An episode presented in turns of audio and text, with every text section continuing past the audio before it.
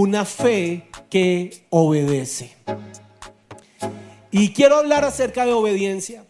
Quiero hablar acerca de lo poderosa que es la fe que ve lo que Dios está viendo, pero no solamente lo ve, sino que decide en fe moverse en obediencia a Dios hasta que eso que ha visto se ha hecho.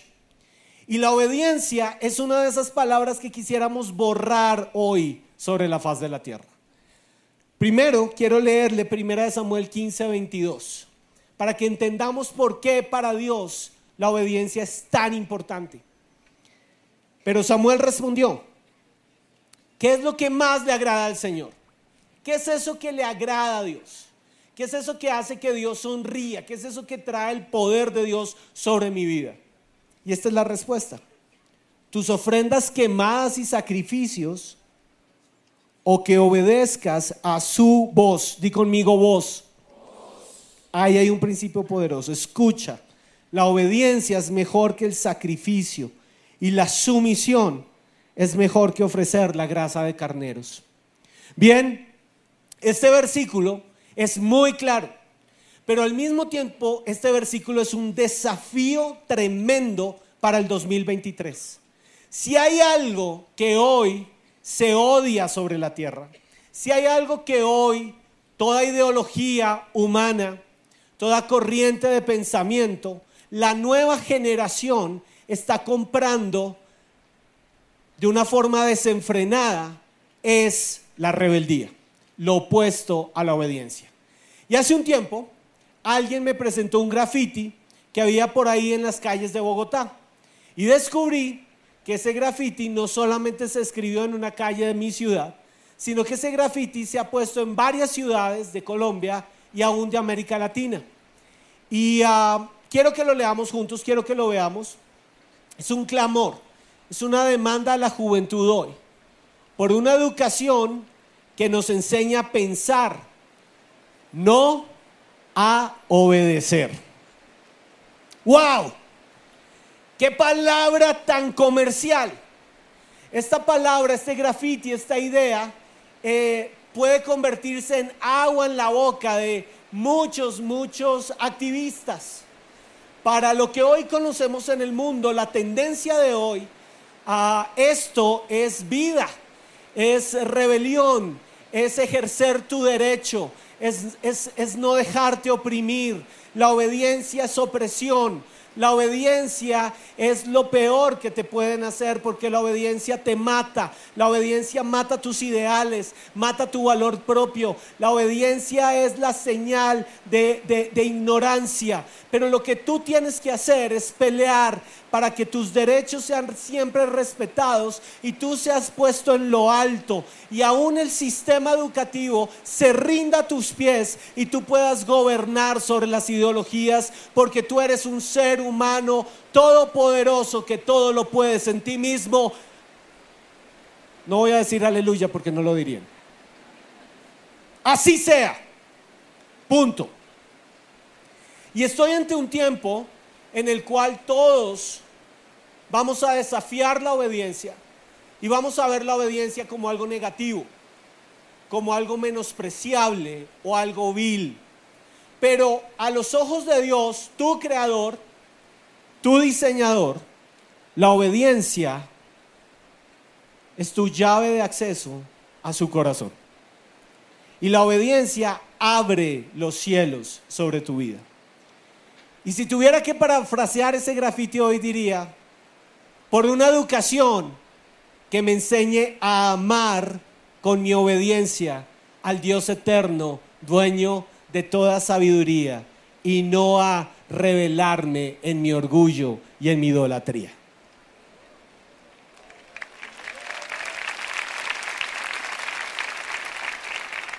Es el tiempo del corazón. Y si hay algo que hoy Colombia necesita, es levantar una generación de colombianos, de hijos de Dios, que entiendan que lo contrario a la fe que obedece es la rebelión. Y la fe te lleva a obedecer, la rebelión te lleva a enaltecerte.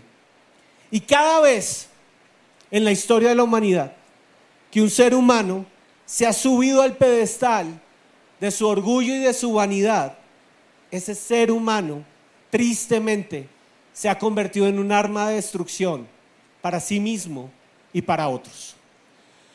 ¿Qué es lo que te quiero decir? El orgullo, la altivez de tu conocimiento, de tu ideología, de tu forma de pensamiento, de tu forma de hacer las cosas, realmente es una silla. Es una silla en donde tú te sientas para ejercer dominio y control sobre las demás personas y para en tu vanidad levantar tu dedo y decirle a la sociedad todo lo que está haciendo mal a la luz de tu conocimiento y de tu superioridad. Pero lo que yo encuentro es que los hijos de Dios somos un pueblo que sabe que solo hay un trono que ya está ocupado. Y que ese trono le pertenece al Señor Adonai, Dios de cielo y tierra. Y que Él está sentado en un trono de justicia, no con un dedo señalador, sino con brazos abiertos que reciben a todo aquel que humildemente viene a reconocerle como Señor y le llama Padre mío. Por cuanto eres mi Padre, yo te obedezco. Por cuanto eres mi Abba, que todo lo da por mí, yo me rindo ante ti y yo reconozco tu reino, tu autoridad y tu señorío sobre mi vida. Estamos aquí para decir, Abba Padre. Señor mío. Este graffiti que ustedes vieron ahí fue escrito desde el principio de la humanidad. En el huerto del Edén apareció este graffiti en acción. Y quiero que lo leamos juntos. Y quiero que vayamos a la forma como el hombre desde el principio de sus días ha luchado con el trono y ha querido tomar el lugar que no le corresponde tratando de controlar. Vamos un segundo a Génesis capítulo 3 versículo 8, 1 al 8 y vamos a ver ese grafiti parafraseado aquí. Es justo lo que te quiero leer. Pero la serpiente era astuta, más que todos los animales del campo que Jehová Dios había hecho, la cual dijo a la mujer, con que Dios os ha dicho, no comáis de todo árbol del huerto. Y la mujer respondió a la serpiente, del fruto de los árboles del huerto podemos comer pero del fruto del árbol que está en medio del huerto, dijo Dios, no comeréis de él, ni le tocaréis para que no muráis.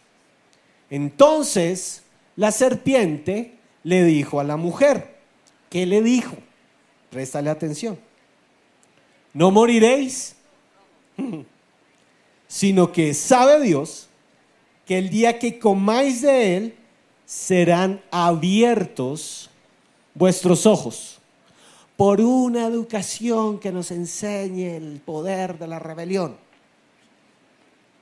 Y seréis como Dios, sabiendo, di conmigo sabiendo, el bien y el mal. Y vio la mujer que el árbol era codiciable, era bueno para comer, que era agradable a los ojos, y codiciable para alcanzar la sabiduría, y tomó de su fruto y comió. Y dio también a su marido, el cual también comió así como ella. Entonces fueron abiertos los ojos de ambos, conocieron que estaban desnudos, cosieron hojas de higuera y se hicieron delantales. Oyeron la voz de Dios que se pasaba en el huerto al aire del día y el hombre y su mujer se escondieron de la presencia de Jehová Dios entre los árboles del huerto. Hay varias frases aquí que me llaman la atención, palabras y frases que te quiero resaltar. La primera, astucia. Vamos un segundo. Pero la serpiente era astuta más que todos los animales del campo que Jehová Dios había hecho. El hombre y la mujer siempre van a tener un encuentro con la astucia. Yo tuve un encuentro con la astucia de ese graffiti y en mi vida he tenido varios encuentros con la astucia, muchos para mi gusto, que vienen y me dicen cosas a mi oído que se escuchan hermosas, que se escuchan poderosas y que tienen un único objetivo, que yo me enaltezca. Ay, que yo suba al altar y que yo empiece a demandar pleitesía de los demás porque yo me la merezco. ¿Qué es la astucia? Capacidad de un individuo para valerse de una artimaña o sutileza para lograr sus fines. Mira esto, quien es astuto fácilmente desarrolla una trampa que le permite engañar a otros. Ese es el lado negativo de la astucia. Es la capacidad de un individuo para engañar, para engatusar, para hacer trampas, para lograr que las demás personas crean algo y hagan algo que Él quiere. Pues lo que nos está diciendo la Biblia es que desde el principio hubo astucia en la historia del pensamiento del hombre. Y la astucia subió en forma de un razonamiento muy interesante con que Dios te ha dicho.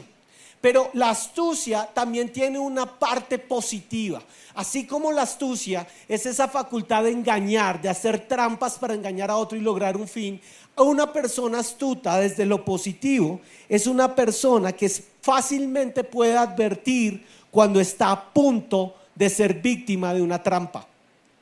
Lo que encuentro aquí es que la voz del orgullo en la serpiente fue el anzuelo que lanzó sobre la mujer para que ella no fuera astuta y Adán no fuera astuto. Y ese es el problema que tú y yo tenemos siempre. Y es que muchas veces estamos consumiendo ideas del mundo sin darnos cuenta que en nosotros habita algo mucho más poderoso, grande, que vence, que es la palabra de Dios, que es a prueba de tiempo y de edades.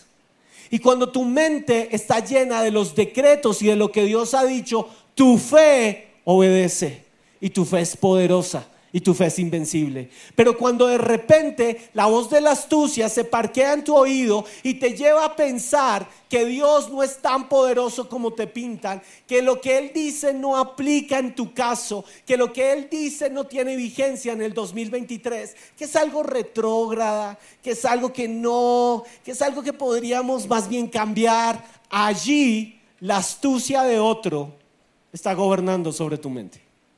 Y eso fue lo que pasó en el huerto. Siguiente frase que me llama la atención. Con que Dios os ha dicho. ¿Qué hace la astucia? Pone en duda la palabra de Dios. Y yo quiero que detectes esto en este momento en tu mente.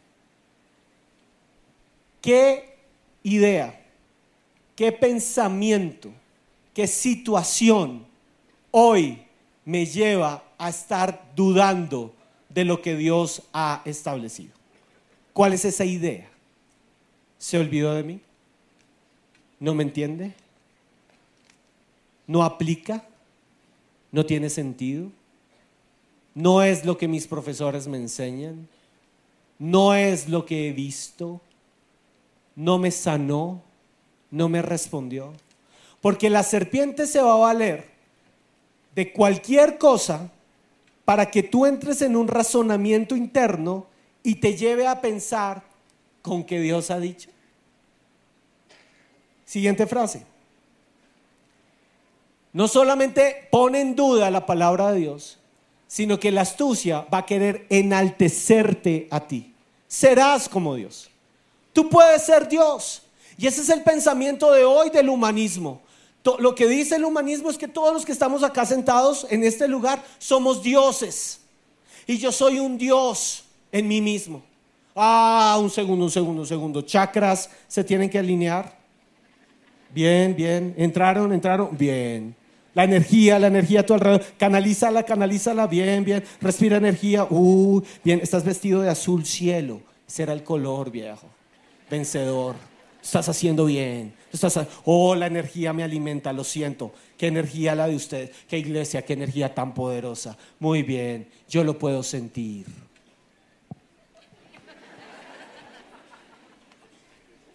El engaño de la astucia es subirnos a nosotros a un pedestal en donde nosotros tenemos el control. Y nuestra energía, nuestra capacidad, nuestra inteligencia, nuestra idea es superior aún a la idea de Dios. Pero la verdad es esta. Yo no soy Dios y no puedo ser como Dios. Y una cosa puedo decirte con toda seguridad. El puesto de Dios ya fue ocupado por el que era, por el que es y por el que ha de venir. ¿Cuál fue el resultado de la trampa? ¿Qué pasó con ellos? Se escondieron. La astucia te va a llevar a esconderte de Dios, a huir. Y te puedo decir algo con el corazón. Amo el lugar de su presencia. Son muchos años de mi vida acá, pero son muchos años en los que he visto a personas venir a este lugar y salir a esconderse del rostro de Dios porque no respondió como ellos querían que le respondiera, porque la voz de la astucia fue más grande que la voz de Dios diciéndoles, y yo estoy contigo, y yo te cuido, y porque cuando la astucia ganó, muchos de los hijos poderosos de Dios perdieron la heredad que les había tocado. Te quiero decir algo hoy con el corazón, aférrate a esta verdad, no naciste para ocultarte de Dios, naciste para verlo a Él cara a cara. Y veré a Dios en justicia. Y lo veré y eternamente lo alabaré. No hay idea, no hay argumento, no hay ideología, no hay razonamiento, no hay dolor, no hay enfermedad que me pueda separar de la grandeza del Dios que sigue estando en su trono.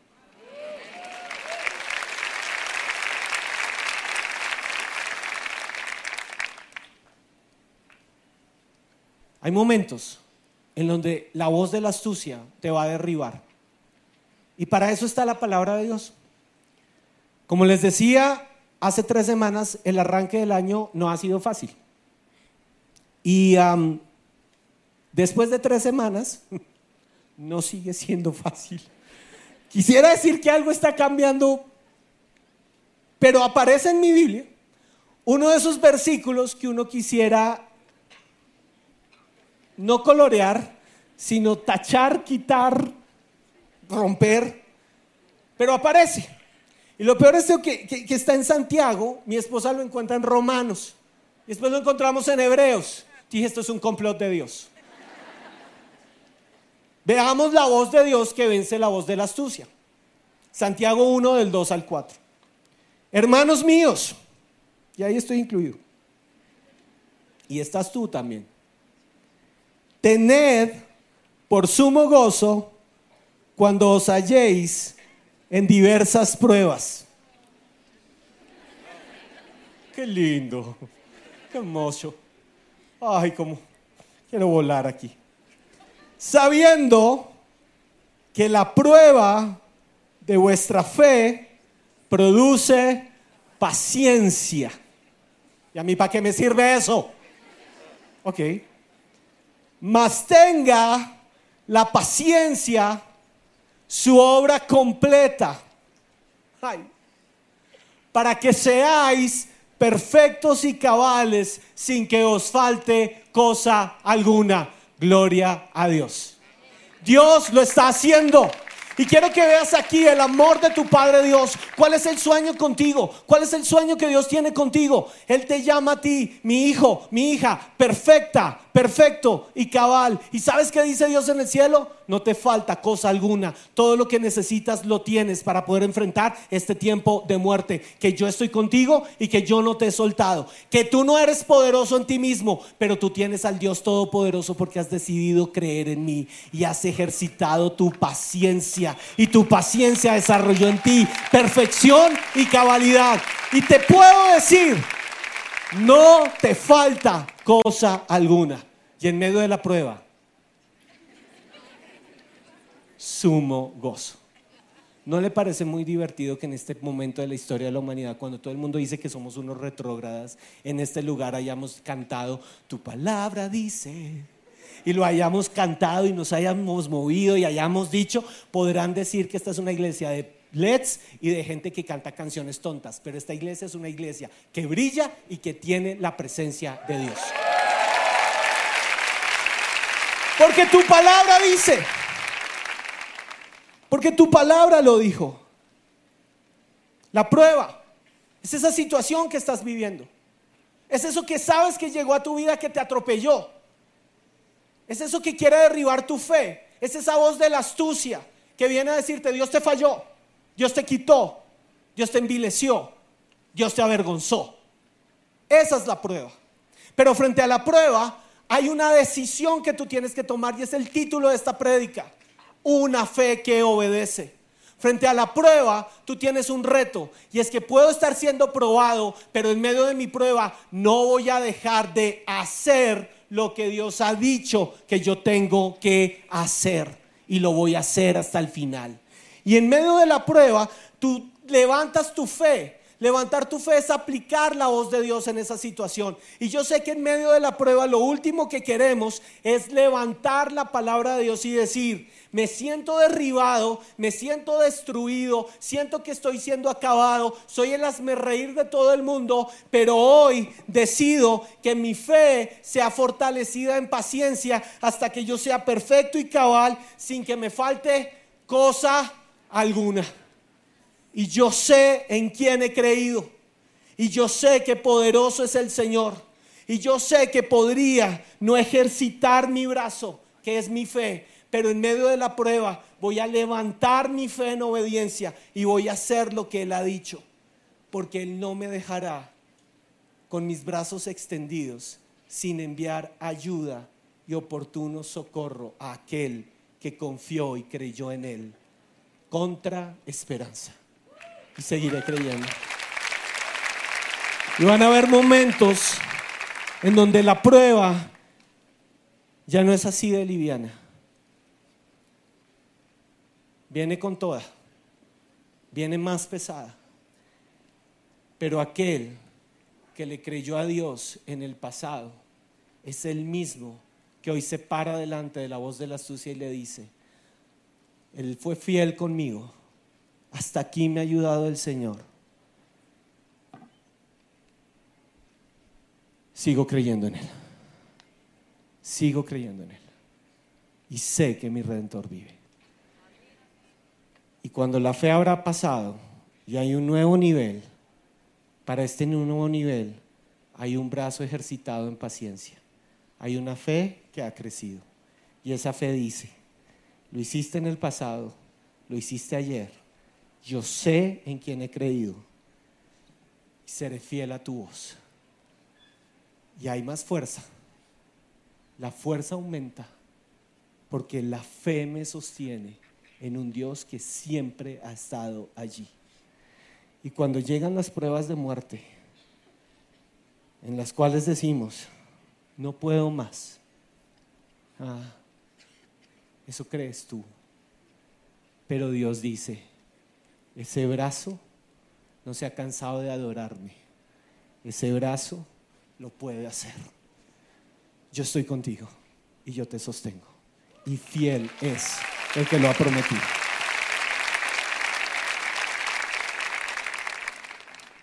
Dios es fiel. Y Él lo hizo. Y Él lo hará. Hace ocho días, justo hace ocho días, estaba repasando mis apuntes porque iba a predicar esto en Campestre, en nuestra sede en Campestre. Y Dios habló. ¿Con que Dios os ha dicho? Sí, resulta que Dios habla. ¿Usted cree que Dios le habla? Sí, yo creo que Dios me habla. ¿Qué le voy a hacer? Yo creo que Dios me habla. Si yo no tuviera fe para creer que Dios me habla cuando fue líder de Grupo Conexión, hoy no tendría la fe para decirles a ustedes, Dios me habla. Y Dios habla claro. Y Dios te quiere hablar a ti. ¿Y qué dijo Dios? ¿La prueba te amarga o la prueba te fortalece? La diferencia está en tu fe obediente. O la prueba te amarga o la prueba es fuerza sobre tu vida. Tú tomas la decisión. Pero si decides obedecer a Dios en medio de la prueba, yo sé que sé que sé que has agradado el corazón del Dios y Padre de nuestro Señor Jesucristo. Y Él no dejará a justo abandonado. Él no dejará a su justo sin recompensa. ¿Por qué te lo digo? Quiero que veamos un segundo para terminar ya a Jesús. Si hay un ejemplo de fe y de obediencia, es Jesús. ¿Qué hizo Jesús? Cuando prediqué acerca de una fe que ve, cerré con este versículo que ha sido vastísimo para mí. Hebreos 12 del 2 al 3. Fijemos la mirada en Jesús. Segundo, paro ahí. Fijemos la mirada en quién? ¿En lo que dicen las redes? ¿En lo que dicen los ideólogos? ¿En lo que dice la política? ¿En lo que dice la economía? ¿En lo que dice el médico? ¿En lo que dice el diagnóstico? Fijemos la mirada en quién. ¿Por qué? Porque Él es el iniciador, alfa y perfeccionador, omega de nuestra fe. Quien por el gozo que le esperaba soportó la cruz, menospreciando la vergüenza que ella significaba, y ahora está sentado a la derecha del trono de Dios. ¿Cuál fue el gozo que le esperaba? Mientras Jesús iba caminando hacia el Gólgota, la vía dolorosa, siendo rodeado de menosprecio, de dolor físico, de agonía, de rechazo, de vergüenza, mientras sabía que su destino era la muerte física, soportó la cruz, porque él sabía en quién había creído y obedeció al Padre.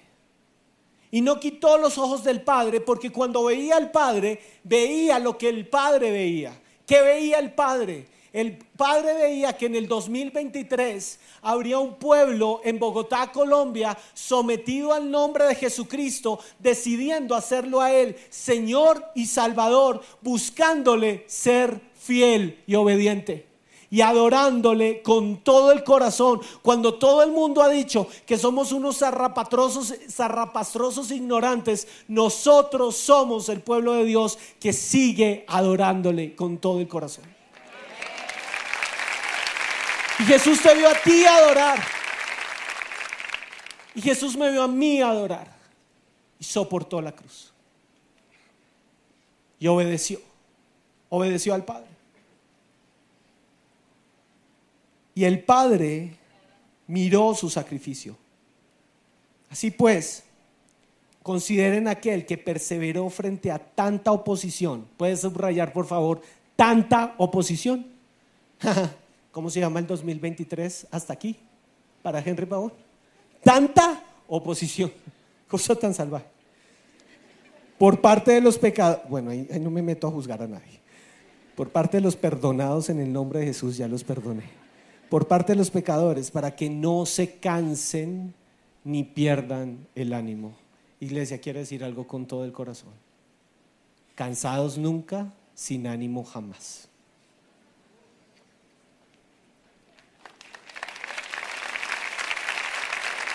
¿Estás conmigo? ¿Nos vamos a cansar? Que cuando la respuesta no llega, el ánimo se fortalece. ¿Por qué? Porque los ojos están puestos en Jesús, que no se cansó de ser obediente. Y te voy a llevar a este cuadro final. Jesús está en Getsemaní. Él sabe que el momento llegó y es la prueba de fuego. ¿Vas a obedecer al Padre o te vas a rendir? ¿Vas a ir a la cruz? ¿O los vas a dejar? Tres veces en Getsemaní Jesús hizo esta oración.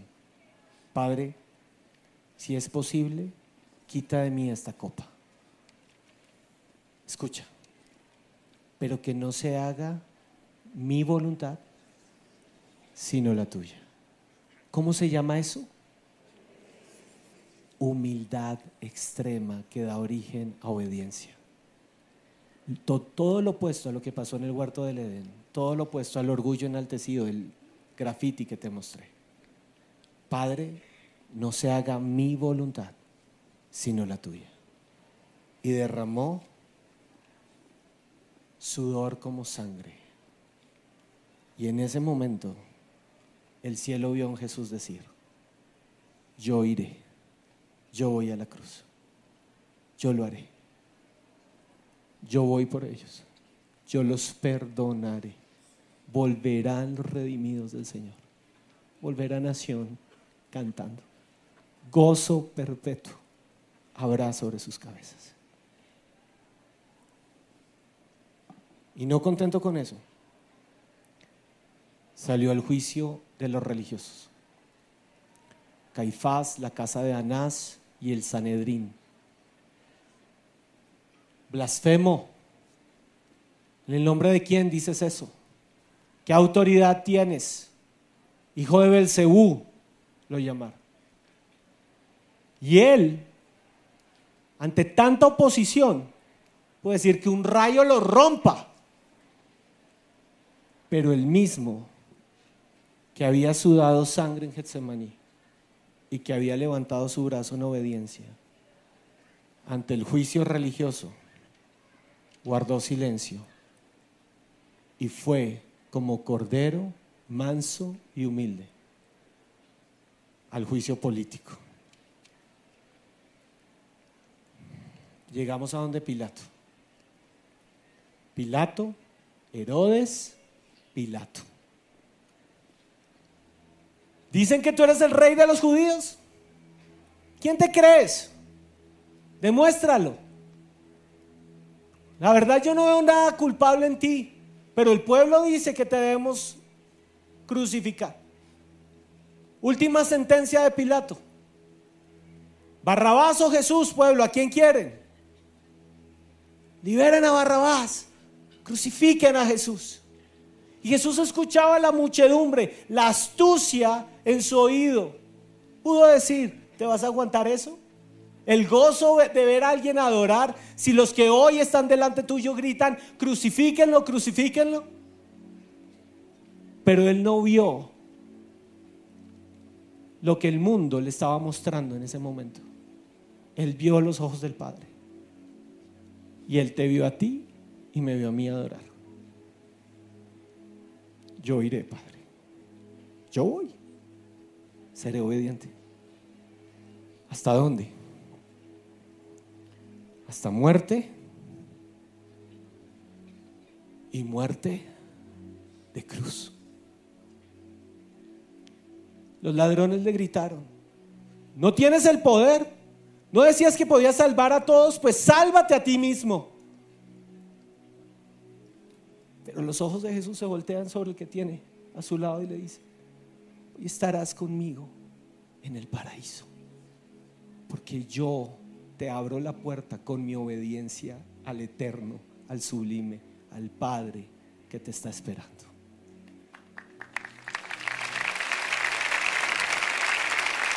Por lo cual, Dios lo exaltó hasta lo sumo y le dio un nombre que sobre todo nombre.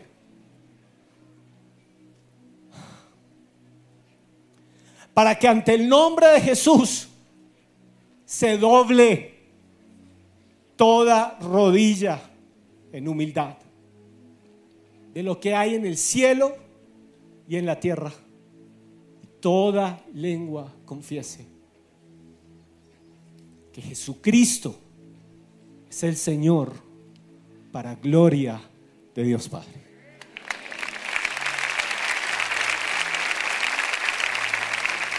Quiero que te coloques de pie.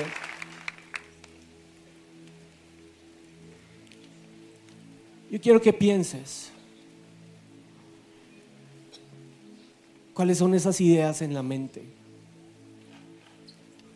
que te tienen enaltecido a ti mismo? Que te han llevado a creerte superior a otros. Que te han llevado a sentarte en un trono de orgullo para señalar a otros. Porque todos hemos escuchado la voz de la astucia con que Dios te ha dicho.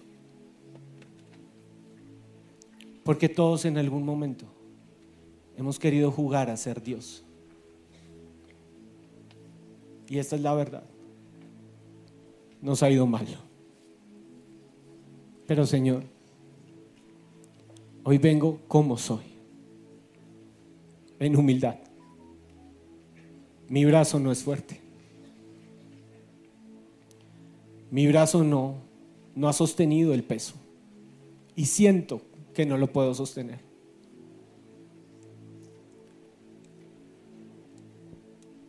Pero te tengo una buena noticia. Jesucristo, Hijo de Dios, lo sabe. Y Él te ama en tu debilidad. Y cuando nosotros somos débiles, Él se hace fuerte. Y este es el momento en que tú te acercas a Jesús, el del brazo poderoso, y le dices, Señor, yo no sé obedecer. Yo no puedo obedecer. ¿Me, me ayudas? ¿Me esfuerzas? ¿Levantas mi brazo? ¿Me sostienes? Y la mano de Jesús, con heridas de cruz, te toma por tu codo te dice, claro que sí. No estás solo. No estás sola. Vamos a vencer con esa fe. Hay un Jesús hoy que levanta tus brazos y la sostiene en alto. Te dice, yo estoy contigo. Yo estoy contigo. Yo estoy contigo. Jesús, yo no sé obedecer, pero tú en mí la esperanza de gloria.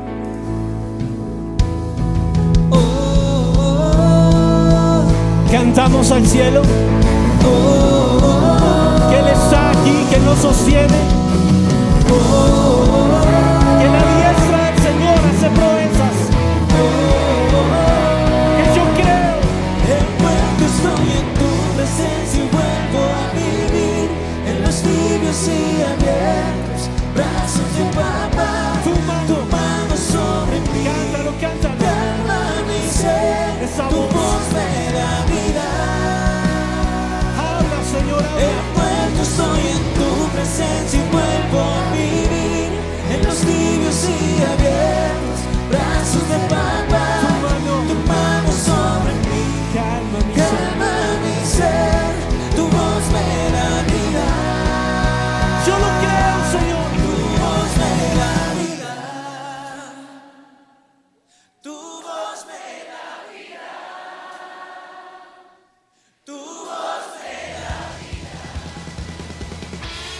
Les gustó este video, pueden suscribirse al canal de El lugar de su presencia en YouTube. De esa manera gozará de todos nuestros beneficios.